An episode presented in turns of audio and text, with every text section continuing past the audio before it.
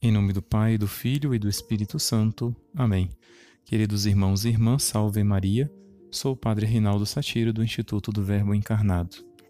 Nesta quarta-feira da primeira semana do tempo do Advento, a liturgia diária nos propõe uma cena evangélica admirável por diversos motivos, mas vamos concentrar o nosso olhar em um só deles, o mais importante: a pessoa admirável de Jesus a fascinante e adorável pessoa de Jesus. Olhando atentamente esta cena, podemos dizer, sem sombra de dúvidas, que Jesus é um grande conquistador de almas. E, se a esse olhar atento de nossa parte unimos um coração verdadeiramente aberto à ação da graça de Deus, certamente seremos também conquistados por Jesus pelos seus gestos, pelas suas palavras, pelas suas atitudes, em definitiva, por toda a sua pessoa. As entrelinhas desta cena evangélica nos fazem perceber que as pessoas que seguiam a Jesus, de certo modo, estavam, no bom sentido da palavra, hipnotizadas, em uma espécie de êxtase que não lhes permitia nem sequer perceber suas necessidades naturais mais básicas. Estas pessoas estavam acompanhando Jesus há três dias, sem nada para comer, a ponto até de desmaiar de fome. Mas não queriam sair de perto de Jesus. Não queriam se afastar, ao contrário, aproximavam-se, amontoavam-se ao seu redor.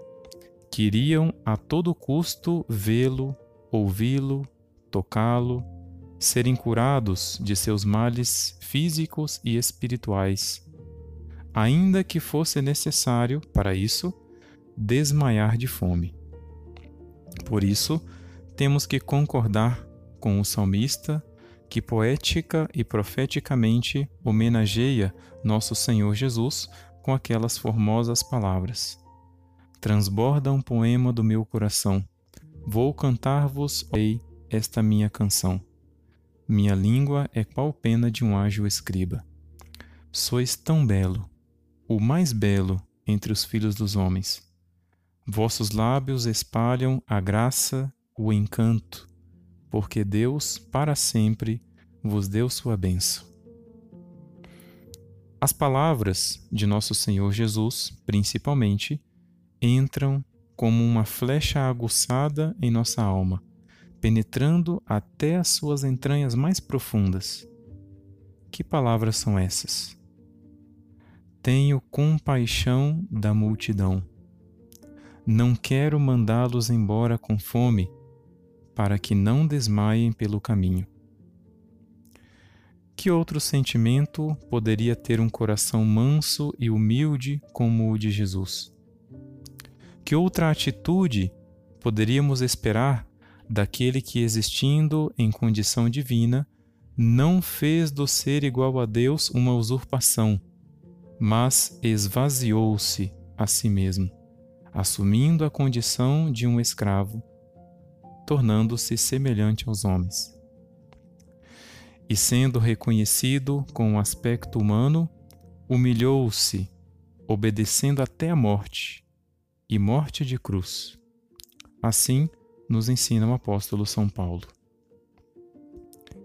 Queridos irmãos e irmãs, eis uma verdade que não podemos deixar de considerar para bem nos prepararmos para a vinda do Senhor neste Natal e para vivermos com grande esperança e confiança estes tempos difíceis que a providência divina nos preparou.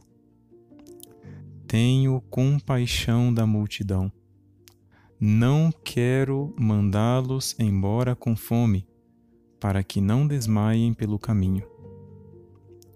A compaixão de Cristo não se esgotou, nem se esgotará, porque ele não muda. O mundo muda constantemente e de modo cada vez mais acelerado, mas ele, Jesus Cristo, não muda. Jesus manso e humilde de coração, fazei o nosso coração semelhante ao vosso.